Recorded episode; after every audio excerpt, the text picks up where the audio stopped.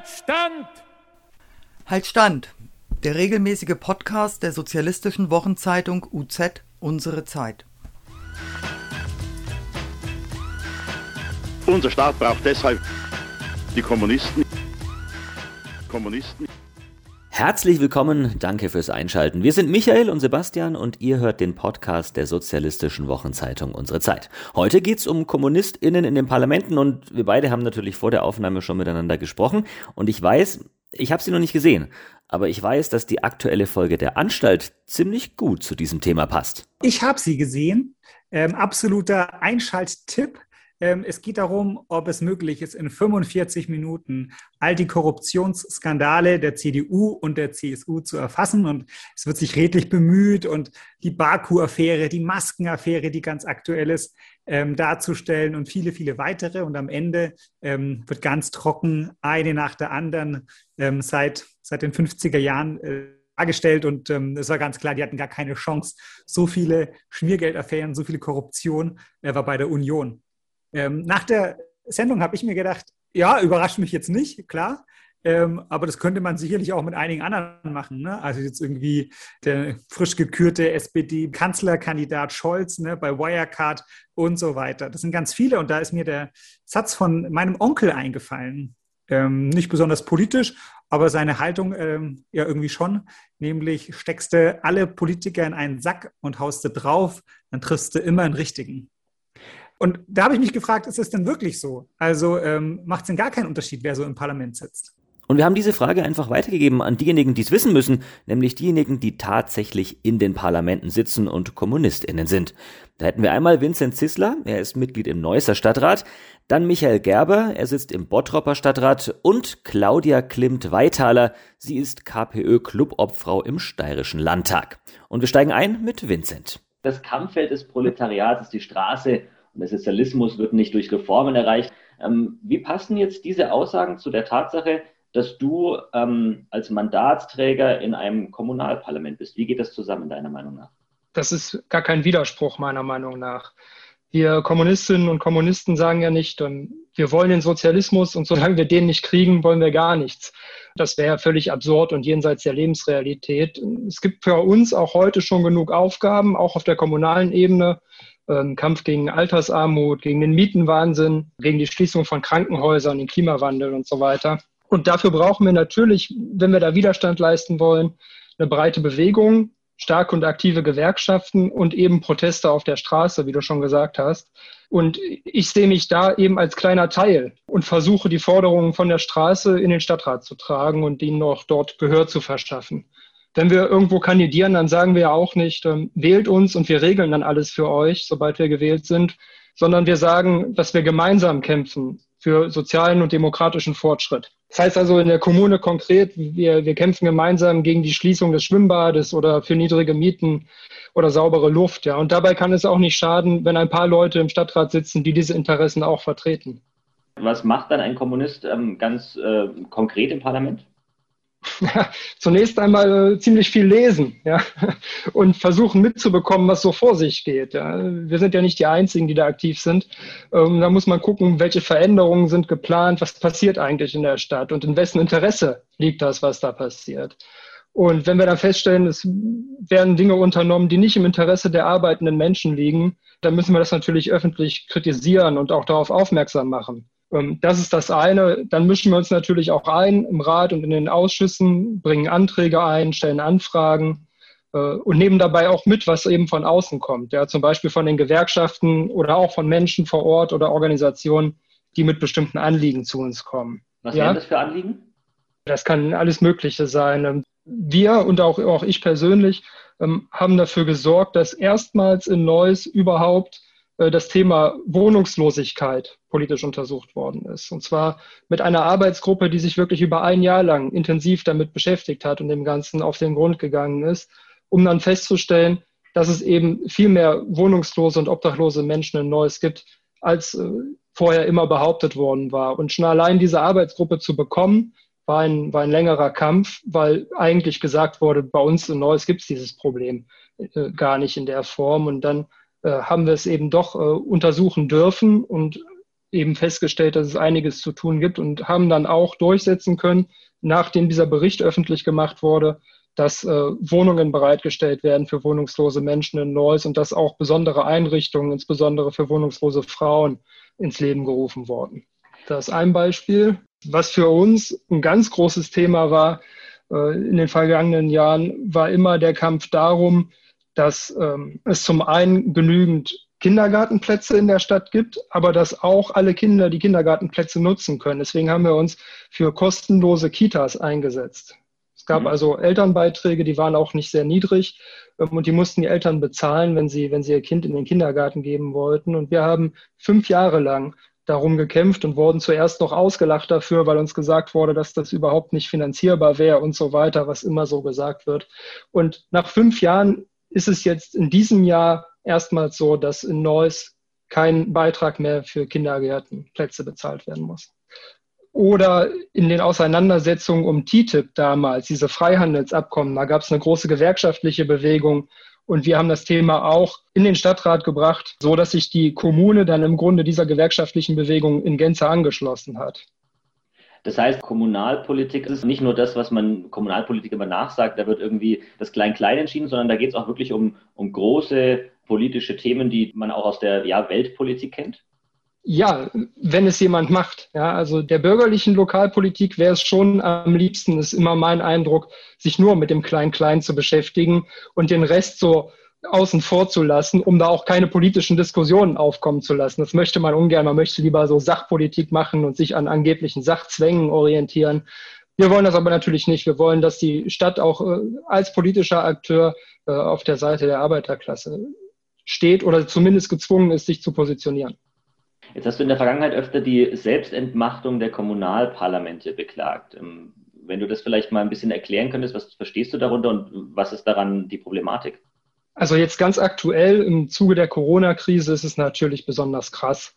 Wir haben viele Stadträte in der ganzen Bundesrepublik, die überhaupt nicht mehr tagen. Und nicht nur einmal, sondern schon seit Monaten. Und das ist natürlich Wahnsinn, dass ausgerechnet jetzt in dieser großen Krise sich die demokratische Kontrollinstanz zurückzieht ja, und sagt, wir kommen wieder, wenn schöneres Wetter ist und überlässt das ganze Feld so den Technokraten, ohne sich weiter einzumischen und ohne zu schauen, was passiert. Und äh, noch krasser wird das dadurch, dass das die gleichen Leute sind, die äh, die Kinder in die Schulen schicken, die äh, natürlich wollen, dass im Krankenhaus weitergearbeitet wird, die wollen, dass in den Büros weitergearbeitet wird, aber selbst dann nicht mutig genug sind, um unter natürlich äh, entsprechenden Schutzbedingungen ihre Ratsmandate wahrzunehmen. Und dann gibt es natürlich noch den, den, längeren Prozess, der auch äh, dahinter steht und der darin besteht, dass immer mehr Aufgaben der Gemeinden privatisiert werden und schon dadurch äh, der demokratischen Kontrolle entnommen werden. Das ist auch eine Form von Selbstentmachtung der Stadträte, die aber viel schleichender vorgeht als das, was wir im Moment beobachten. Was wäre dann deine Forderung, um dem entgegenzuwirken?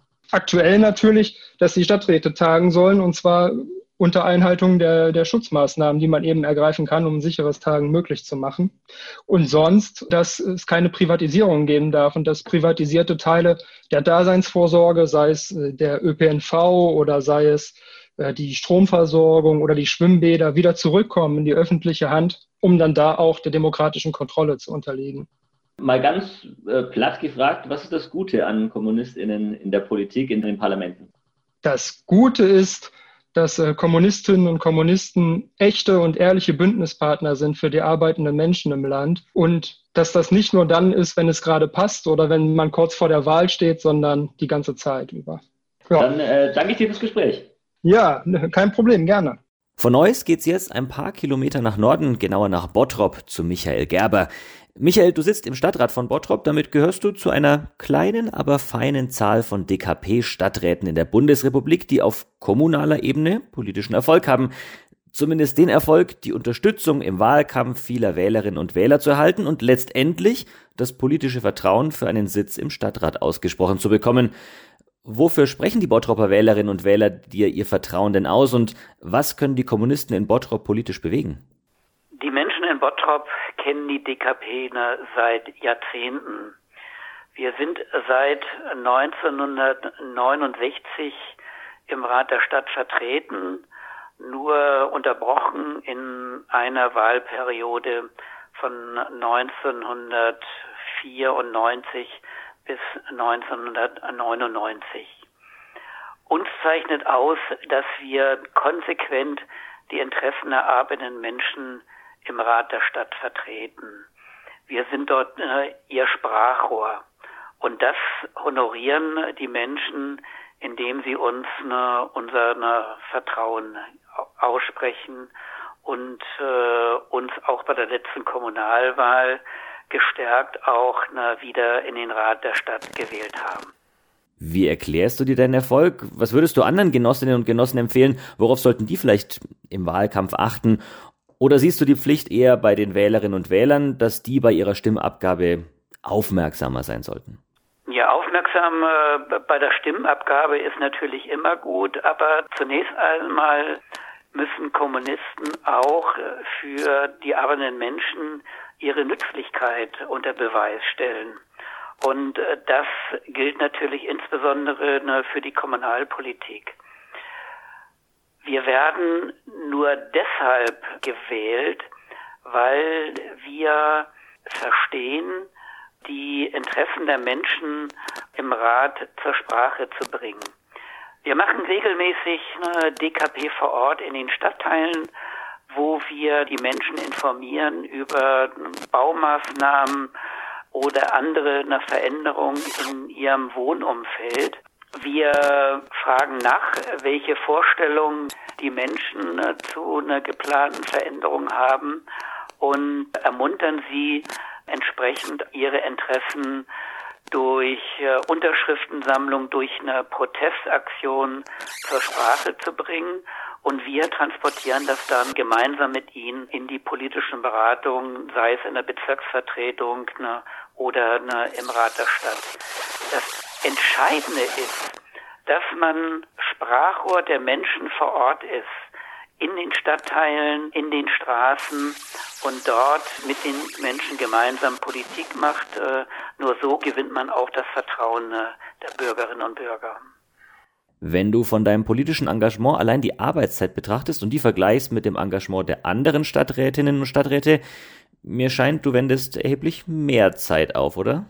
Ja, also ne, die Zeit, die man äh, in Beratungen, äh, in Ausschüssen oder im Rat der Stadt verbringt, ist ja nur ein Bruchteil dessen, was wir ne, äh, an Zeit investieren. Äh, wir ne, ähm, treffen uns regelmäßig ne, mit Menschen vor Ort, um äh, gemeinsam äh, mit ihnen äh, Forderungen zu entwickeln. Wir sind aktiv ne, in äh, Bürgerinitiativen. Das Entscheidende ist, dass man außerparlamentarisch tätig ist. Das ist sozusagen unser Standbein und das ermöglicht uns dann auch entsprechend fundiert in die politischen Diskussionen im Rat Dinge zur Sprache zu bringen. Gibt es Erfolge, auf die du besonders stolz bist?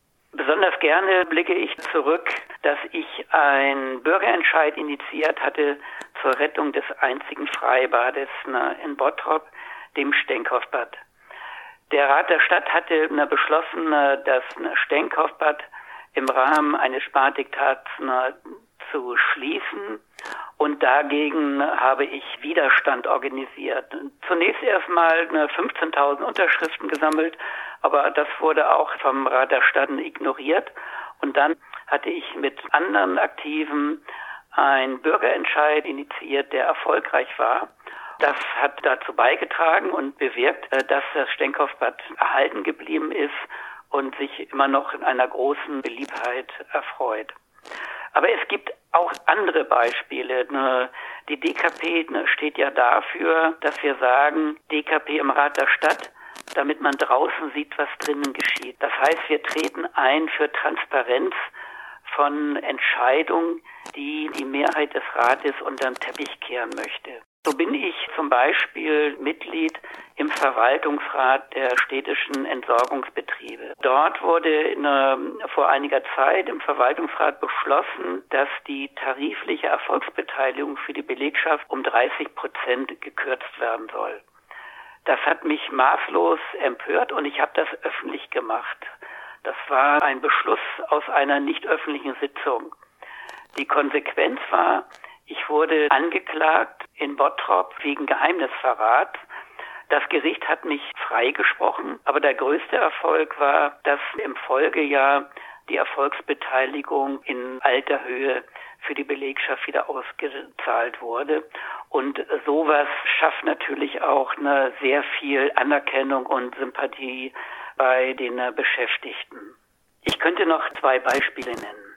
Vor zweieinhalb Jahren sollte in Bottrop die Grundsteuer B massiv erhöht werden. Ich hatte daraufhin ein Bündnis initiiert, gemeinsam mit dem Mieterschutzbund, der Organisation Haus und Grund, also der Interessenvertreter der Grundstücksbesitzer und der katholischen Arbeiterbewegung. Ein Bündnis, ne, was man sicherlich seinesgleichen sucht von der politischen Breite. Und die Initiative, die ich angestoßen habe, hat es geschafft, über 10.000 Unterschriften gegen die Erhöhung der Grundsteuer B innerhalb weniger Wochen zu sammeln. Der Erfolg war, dass die Erhöhung der Grundsteuer, die im Grunde schon politisch beschlossen war, geringer ausgefallen ist ne, als ursprünglich geplant. Das hat uns sehr viel Sympathie eingebracht, weil wir es verstanden hatten, auch mit anderen Organisationen wie zum Beispiel dem Mieterschutzbund, der katholischen Arbeitnehmerbewegung oder Haus und Grund zusammenzuarbeiten, um gemeinsame Erfolge zu erzielen.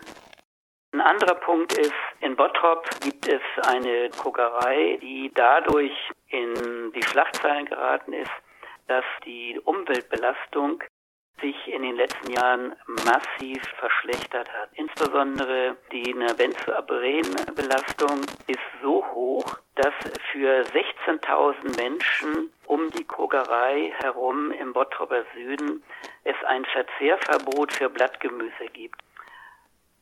Wir als DKP haben im Herbst mit 70 Anwohnerinnen und Anwohnern symbolisch eine Blockade der Kokerei durchgeführt. Und wir sind diejenige politische Kraft in Bottrop, die am entschiedensten an der Seite der Anwohner dafür kämpfen, dass die Umweltauflagen für die Kokereien erhöht werden. Es kann nicht sein, dass 16.000 Menschen in Bottrop im Grunde genommen verboten wird, ihr selbst angebautes Gemüse zu verzehren, weil es von der Kuckerei verseucht wird. Und wir haben im Bottroper Süden mit die höchste Krebsbelastung im ganzen Ruhrgebiet. Wir fordern, dass es entsprechende Untersuchungen gibt, dass diese Krebsbelastung in einem unmittelbaren Zusammenhang steht mit der Umweltbelastung durch die Kokerei. Und unser Erfolg ist, dass wir von der Bürgerinitiative als der entschiedene Partner anerkannt werden, der die Belange der Bürgerinitiative in den Diskussionen im Rat oder auch im Umweltausschuss zur Sprache bringen. Was ja so klingt, als sei das umweltpolitische Engagement der Kommunisten in Bottrop stärker als das der Grünen. Vielleicht eine, eine, kleine Anekdote dazu. Ich ähm, hatte vor einiger Zeit einen Anruf ne, von einem WDR-Redakteur erhalten, der zu de, der Umweltbelastung der Kokerei recherchiert hatte. Und er sagte mir, er hatte sich zuerst an die Grünen in Bottrop gewandt und hat sich gewundert, äh, dass er dort kaum auf Resonanz gestoßen ist. Im Rahmen seiner weiteren Recherchen musste er feststellen, dass insbesondere die DKP mit dem Thema äh, Umweltbelastung der Kokerei sich beschäftigt und das fand er schon äh, ganz interessant, dass es hier ganz andere Erfahrungen gibt, was Umweltfragen betrifft, als äh, vielleicht in anderen Regionen oder in anderen Städten. Gibt's was, worauf du dich in den nächsten Monaten freust bei deiner Arbeit? Ja, wir leben ja in äh, Corona-Zeiten. Wir mussten im Bottrop erleben, dass von äh, den großen Parteien CDU, SPD, aber auch den Grünen ganz massiv versucht wurde, die Corona-Pandemie auch zu nutzen, die eine kommunale Demokratie im Grunde genommen beiseite zu schieben. Es fanden monatelang keine Beratung des Rates ne, oder von Ausschüssen und von Bezirksvertretungen statt. Und wir waren die einzigen, die ne, gefordert hatten, trotz Corona-Pandemie muss es möglich sein, dass die politischen Entscheidungen von den Ratsmitgliedern äh, getroffen werden und nicht einseitig nur von dem Krisenstab, der im Grunde genommen über Monate eine Alleinherrschaft in Bottrop ausgeübt hat. Und das haben wir massiv ne, kritisiert. Und es äh, gibt jetzt langsam auch ein Umdenken bei anderen äh, Parteien im Rat der Stadt, dass letztendlich ja ein Sargnagel für die kommunale Demokratie ist, wenn in solchen schwierigen Zeiten versucht wird, alles nur über Krisenstäbe zu dirigieren und wir als gewählte Abgeordnete überhaupt nicht die Möglichkeit haben, die Meinung der arbeitenden Menschen in äh, den politischen Diskussionen in die Waagschale zu werfen. Insofern freue ich mich, dass es hier eine, jetzt ein Umdenken gibt und dass auch wieder stärker die Beteiligung des Rates an wichtigen Entscheidungen eingefordert wird. Und das ist vor allen Dingen auch ein Verdienst der Kommunisten, die gesagt haben, dass man auch in solchen Zeiten im Grunde genommen die äh, Ratsmitglieder nicht einfach aufs Abstellgleis geschoben werden dürfen und alleine nur imaginäre Krisenstäbe entscheiden. Vielen Dank, Michael. Die technischen Schwierigkeiten und Störgeräusche während der Aufnahme, die bitten wir an dieser Stelle zu entschuldigen. Claudia Klimt-Weithaler sitzt seit 2005 im Landtag des österreichischen Bundeslands Steiermark. Sie ist Mandatsträgerin der Kommunistischen Partei Österreichs, der KPÖ. Seit 2010 Clubobfrau, was einer deutschen Fraktionsvorsitzenden entspricht. Bevor sie ins Parlament einzog, arbeitete sie als Kindergartenpädagogin, ähnlich einer deutschen Erzieherin. Liebe Genossin Klimt Weithaler, vielen Dank, dass du dir für dieses Interview Zeit genommen hast. Ich bedanke mich für die Einladung. In dieser Folge zu KommunistInnen im Parlament wollen wir von kommunistischen MandatsträgerInnen wissen, was macht es denn eigentlich für einen Unterschied, ob in einem Parlament KommunistInnen sitzen oder nicht? Also ich glaube sehr wohl, dass es einen Unterschied macht. Und nicht nur, weil ich jetzt selbst in so einer Funktion bin, sondern weil ich einfach, äh, seit ich in Graz lebe, ich komme ja ursprünglich aus der Obersteiermark, äh, vom Land sozusagen, bin nach meiner Matura, also nach meinem Abitur, nach Graz gekommen und habe die Entwicklung der kommunistischen Partei vor allem in Graz miterlebt und gesehen, dass wenn man hier zulegt, wenn man stärker wird, wenn man ins Parlament kommt, dann sind natürlich auch Dinge möglich, die man verändern und gestalten kann in unserem Sinne, was ja, wenn man keinem Parlament angehört, egal ob das jetzt auf kommunaler Ebene ist oder auf Landesebene, äh, ist eben nicht so leicht möglich ist. Und deshalb glaube ich, dass es sehr wohl wichtig ist und das ist auch der Grund, warum wir bei Wahlen kandidieren und sagen, Kommunisten, Kommunistinnen müssen in Parlamente, um dort auch Veränderungen machen zu können. Jetzt seid ihr ja eine relativ starke ähm, Fraktion, auch äh, in der Stadt Graz. Gibt es so ein ganz konkretes Beispiel, was deutlich macht, ohne Kommunisten wird es da für die Arbeiterklasse viel schlechter sein? Ja, mehreres sogar. Also ich denke, man muss da einen Unterschied machen zwischen dem Stadtparlament in Graz, wo wir ja mittlerweile sogar zweitstärkste Partei sind, aber eben nicht in einer Koalition mit der stärksten Partei, sondern äh, in Opposition und dem Landesparlament. Im Landesparlament, wo ich sitze, haben wir nur zwei Mandate. Da sind wir äh, eine sehr kleine Fraktion und haben natürlich dort auf parlamentarischer Ebene weniger Möglichkeiten. Was uns aber jedoch äh, auf Landesebene sehr wohl gelungen ist, und ich glaube, das macht unsere Arbeit in der Steiermark als Kommunisten, Kommunistinnen auch aus, ist, dass wir sehr eng mit der Bevölkerung zusammenarbeiten. Und äh, ich kann jetzt vielleicht drei Beispiele nennen, wo ich selbst auch aktiv war und dabei war. Und zwar im Jahr 2011. Da hat die steirische Landesregierung ähm, einen starken Sparkurs ausgegeben und äh, sie haben das betitelt mit minus 25 Prozent in allen Ressorts. Wir müssen sparen, wir müssen, wir haben uns zu viel Butter aufs Brot geschmiert, war eine der Aussagen und das müssen wir jetzt wieder herunterkratzen. Und natürlich war es so, dass diese äh, Landesregierung, die eben aus äh, der christlich-sozialen und der sozialdemokratischen Fraktion bestanden hat, eigentlich einen sehr stark neoliberalen Kurs eingeschlagen hat und vor allem im Sozialbereich kürzen wollte, in der Bildung kürzen wollte, bei der Jugend kürzen wollte, in der Kunst und Kultur. Und wir haben damals natürlich gesagt, das kann man so nicht machen. Und äh, uns war aber durchaus bewusst, dass wir jetzt mit unseren zwei Mandaten auf Landesebene nichts erreichen werden können. Deshalb sind wir auch hergegangen und haben all jene Einrichtungen und Vereine, die diese Kürzungen betroffen hätten, an einen Tisch geholt und mit ihnen gemeinsam überlegt, was man tun kann und man Protest organisieren kann. Und das ist uns ganz gut gelungen. Also wir hatten mehrere sehr große Demonstrationen in der Stadt Graz, wo einmal 10.000 Leute auf der Straße waren. Äh, dann gab es so Aktionen wie eine Menschenkette rund um das Landesparlament, wo auch weitaus mehr Leute gekommen sind, als wir gehofft hatten. Und dann hat sich auch der österreichische Gewerkschaftsbund eingeschalten und hat mit uns gemeinsam äh, gekämpft gegen diese Kürzungen. Da waren dann sogar 15.000 Leute in dem Budget, vor allem im Sozialbereich, nachgebessert hat und nicht alle Kürzungen so durchgezogen hat, wie man sie geplant hatte.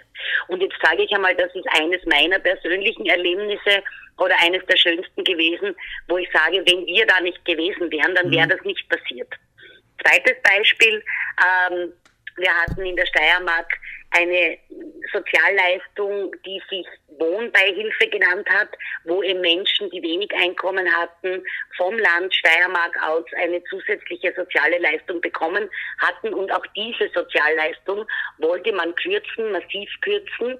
Und man hat das umgewandelt in eine Wohnunterstützung, wo dann wirklich nur mehr ein ganz kleiner Teil anspruchsberechtigt war, wo zum Beispiel die Studierenden alle rausgefallen sind und wo eben äh, zum Beispiel auch Alleinerzieherinnen, die vorher äh, im Monat so rund 140 Euro Zuschuss bekamen, plötzlich nur mehr 11 Euro Zuschuss bekamen. Und auch da sind wir diesen Weg gegangen, dass wir mit Protestaktionen und Demonstrationen gemeinsam mit den Betroffenen auch gekämpft haben und Verbesserungen erzielt haben. Also auch da auf Landesebene ohne uns wären diese Verbesserungen nicht passiert. Und jetzt springe ich noch einmal kurz ins Stadtparlament. Wir waren ja sehr lange für das Wohnungsressort zuständig. Und äh, wären die Kommunisten, Kommunistinnen dort nicht gewesen und hätten wir nicht dieses Ressort inne gehabt, dann gäbe es in Graz längst keine Gemeindewohnungen mehr. Also Wohnungen, die die Stadt selbst vergeben kann und verwaltet äh, und die natürlich auch einen großen Einfluss auf die Preisentwicklung der Mieten in der Stadt haben. Und das war etwas, wo ich sage, das war ein Punkt, wo wir im Wohnungsressort es geschafft haben, dass es zu diesem Verkauf nicht kommt. Und auch dort haben natürlich Ernst Kaltenecker, der ja lange Zeit äh, Stadtrat für das Wohnen war und in weiterer Folge dann auch LKK, sehr viele Verbesserungen für die Mieter und Mieterinnen erzielt. Und im Großen und Ganzen kann ich nur zu dem, zu dem Schluss kommen, dass es natürlich Vorteile hat, in den Parlamenten zu sitzen. Das waren, glaube ich, drei sehr, sehr deutliche Beispiele, was das für die Menschen äh, nutzt, Kommunisten im Parlament zu haben. In deutschen Parlamenten sitzen auffällig viele Juristen und Beamte. Und äh, ich mhm. habe jetzt mal nachgeguckt, ähm, du bist Kindergartenpädagogin, ähm, der Herr Murk war vorher Taxifahrer, also auch promovierter. Philosoph, aber eben auch Taxifahrer. Und Robert Krotzer, habe ich gesehen, hat als Lehrer gearbeitet. Ähm, erlebst genau. du es als einen Unterschied im Parlamentsbetrieb, was man vorher gearbeitet hat? Das glaube ich schon, wobei wir natürlich auch immer wieder die Schwierigkeit haben, dass wir, äh, wir versuchen ja Menschen zu finden, die wirklich direkt aus dem Leben kommen und die auch für die KPÖ kandidieren bei Wahlen äh, und auch an, an Stellen, wo sie dann auch wirklich die Chance haben, in ein Parlament einzuziehen, weil uns das ganz wichtig ist. Fakt ist aber auch, das muss man ganz ehrlich zugeben, äh, es gibt äh, immer weniger Menschen, die bereit sind, auch in ihrer Freizeit sich sozusagen mit Haut und Haaren der Politik zu widmen, denn es ist ein anstrengender Job, auch wenn man es sozusagen äh, nicht in einer Funktion macht, sondern eben unter Anführungszeichen nur im Gemeinderat sitzt, dann macht man das ja zusätzlich zu seinem normalen Job, zu seiner normalen Arbeit. Und das kann schon ganz schön anstrengend sein und deswegen ist es natürlich oft nicht so leicht, äh, Leute auch zu finden. Und jetzt muss man dazu sagen, ich war vorher Kindergartenpädagogin, bin aber natürlich jetzt seit 2010 klassische Berufspolitikerin und auch mein Kollege, der Dr. Murk, äh, hat äh, zwar als Taxifahrer gearbeitet, nachdem er, also während dem Studium sowieso, aber auch nach Abschluss des Studiums noch, war aber dann auch in der Partei angestellt und ist über seine Gemeinderatstätigkeit dann auch Stadtrat geworden. Die hatten auch dort in der Stadt Leoben, wo er tätig ist, große Erfolge und er ist auch mittlerweile ja auch schon lange Zeit Berufspolitiker. Aber wie gesagt, es ist fein und gut, wenn man Leute hat, die direkt aus dem Leben kommen, sage ich immer. Wenn wir sehen uns ja als die Vertretung, die Vertreterinnen derjenigen äh, Menschen, die denen es eben nicht so gut geht, der Arbeiter, Arbeiterinnenschaft, ja, Menschen, die Unterstützung brauchen und für die setzen wir uns ein. Und da ist es ganz, ganz wichtig, auch das Ohr direkt bei Ihnen zu haben und zu wissen, wofür man eigentlich kämpfen muss, wenn ich das jetzt so äh, ja, ein bisschen polemisch auch sagen kann. Und da ist natürlich auch ein ganz ein wesentlicher Punkt, dass unsere Türen ständig offen sind und die Menschen bei uns ja äh, mit jedem Problem auch zu uns kommen können, aus dem, aus den Sozialberatungen, die wir auch anbieten, aus den Mietrechtsberatungen, ergeben sich ja oft auch Initiativen, wo wir wissen, aha, dort drückt der Schuh, dort müssen wir ansetzen, diese Forderungen müssen wir stellen. Das ist sehr praktisch oder sehr nachvollziehbar, ähm, was es von den Unterschieden macht. Ich habe in den österreichischen Medien von der KPÖ öfter gelesen, es ist die Kümmererpartei. Also auch von bürgerlichen Medien so ganz wertschätzend auch. Ähm, siehst du da eine Gefahr, dass der revolutionäre Bruch, wie es äh, immer so schön heißt, mit dem herrschenden System da manchmal unter den Tisch fällt? Ja, natürlich gibt es da immer wieder Diskussionen, äh, sozusagen, wie viel darf man sich kümmern und ab, ab wann wird, man kriegt ja auch von, von den politischen Mitbewerbern, Mitbewerberinnen auch oft so den Stempel aufgedrückt, ja, die machen so äh, Sozialarbeit und das war's dann. Mhm. Ähm, das sehe ich nicht so. Ich meine, ein Teil, warum uns dieser Vorwurf da auch immer wieder gemacht wird, besteht ja auch darin, dass wir äh, in Österreich als Kommunistinnen und Kommunisten, wenn wir durch eine Wahl ein Mandat bekommen, sei es jetzt auf Stadtebene, in den Gemeinderäten, auf Landesebene, äh, uns eine Gehaltsobergrenze gemacht haben äh, wo wir sagen, wir behalten uns nur einen Teil davon und mit dem Rest helfen wir Menschen, die in Notlagen geraten sind. Diese Gehaltsobergrenze für uns selbst haben wir deswegen eingeführt, weil wir festgestellt haben, wie Ernst Kaltenecker damals als erste Mal Stadtrat wurde, bekam er von der Stadt Graz plötzlich ein hohes Gehalt. Und wir haben festgestellt, das ist weitaus höher, als der Durchschnitt der Bevölkerung in Graz eigentlich verdient. Und wir haben gesagt, das kann nicht sein, dass jemand, der vom Volk gewählt ist und das Volk vertreten soll, so viel mehr verdient. Und deswegen haben wir diese Gehaltsobergrenze eingeführt und haben dann auch gesagt, äh, wir wollen jetzt aber dieses Geld, das sozusagen übrig bleibt, nicht direkt der Partei geben, um schönere Plakate oder mehr Druckwerke zu erzeugen, sondern es gibt so viele Menschen, die oft ad hoc rasche und unbürokratische finanzielle Hilfe brauchen und denen wollen wir mit diesem Geld helfen. Und das ist eigentlich nicht wenig, was wir da zur Verfügung haben, um diese finanzielle Unterstützung zu geben. Ähm, als Clubobfrau verdiene ich inzwischen, ich weiß es gar nicht ganz genau, aber über 6000 Euro netto. Davon behalte ich mir, so wie alle anderen KPÖ-Mandatarinnen, Mandatarinnen, die mehr verdienen, maximal 2300 Euro und mit dem Rest helfen wir eben Menschen in Notlagen. Und da kommt dann schon oft das Argument, ähm, das ist Almosenpolitik und ihr kauft euch Wählerstimmen und ich halte da aber entgegen, nein, das ist nicht so, denn wie gesagt, uns geht es um diese Bodenhaftung uns geht es darum, dass wir Menschen konkret helfen können und zwar sofort, weil Initiativen, die man startet, bis die oft umgesetzt sind, das dauert ja viele Jahre. Und ich glaube auch nicht, dass man, wenn man als Partei so agiert, wie wir das machen, dass wir den Blick bei den Menschen haben, dass wir ähm, sozusagen für die Menschen auch da sind und uns kein Problem der Menschen zu klein ist. Das ist sozusagen die pra pragmatische Seite, schließt aber nicht aus, dass wir uns ja trotzdem äh, in diese Richtung bewegen, dass wir sagen, wir wollen eine veränderte Gesellschaft und wir wollen sehr wohl den äh, Marxismus nach wie vor als unseren Kompass haben und das haben wir auch. Also ich sehe, das eine schließt das andere nicht aus in der praktischen Arbeit. Kommt dann so eine marxistische Perspektive auf das gesellschaftliche System, was als Ganzes krankt, dann auch in den Wahlkämpfen vor? Selbstverständlich kommt das auch vor. Also wenn man sich anschaut, äh, wie unsere Wahlprogramme auch äh, zusammengestellt sind, da ist diese Perspektive immer mit drinnen. Ja? Man muss aber natürlich auch äh, schauen, was ist unsere Zielgruppe und wie bringt man das sozusagen auch gut rüber. Denn ich denke, wir haben nichts davon, wenn wir äh, hochkarätische theoretische Werke als Wahlprogramme und das Volk mischen und dann draufkommen, das interessiert die Menschen aber nicht, sondern man muss das wirklich auch immer konkret in Beispielen auch umsetzen und den Leuten auch zeigen, wie man das macht, ja, als kommunistische Partei. Und äh, wir verhehlen nicht, was sozusagen unsere Ziele sind, ja, und dass wir selbstverständlich, wie gesagt, ähm, eine Ideologie auch haben, die wir verfolgen und offensichtlich äh, stört das die Menschen ja nicht, denn ich glaube nicht, dass wir sonst in der Steiermark auch solche Wahlerfolge hätten, wenn das so wäre.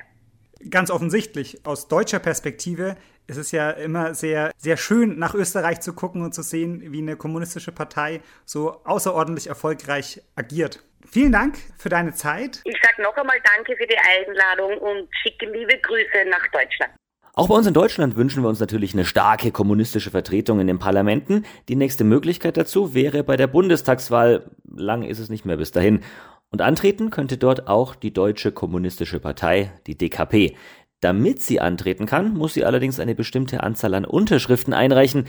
Wenn ihr die DKP beim Wahlantritt unterstützen wollt, dann geht ihr einfach auf die Homepage, druckt euch dort den Vordruck aus, unterschreibt ihn und schickt ihn zurück an die Partei. Ja, und damit kommen wir ans Ende unseres heutigen Podcasts. KommunistInnen im Parlament. Vielleicht haben sich bei euch Fragen aufgetan. Dann lasst sie nicht bei euch, sondern gebt sie an uns. Das könnt ihr tun, indem ihr auf YouTube Kommentare schreibt ähm, oder je nachdem, über welche Plattform ihr den Podcast hört, einfach drunter kommentieren. Äh, gerne Lob, auch Kritik, was können wir besser machen.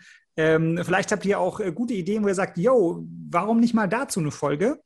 Das könnt ihr, ähm, wie gesagt, auf den Plattformen machen, aber auch gerne per Mail an podcast.unsere-zeit.de. Wir freuen uns immer über Feedback, also her damit. In der nächsten Folge stellen wir uns dann die Frage, wie wird denn so jemand Kommunistin? Wir werden mit Leuten sprechen, die die verschiedensten Hintergründe haben, die verschiedensten Biografien und die ihren Weg in die kommunistische Bewegung gefunden haben. Das war die Folge zu Kommunistinnen im Parlament im Podcast Halt Stand, dem Podcast der sozialistischen Wochenzeitung Unsere Zeit. Halt Stand! Halt Stand, der regelmäßige Podcast der sozialistischen Wochenzeitung UZ Unsere Zeit. Unser Staat braucht deshalb die Kommunisten. Kommunisten. Kommunisten.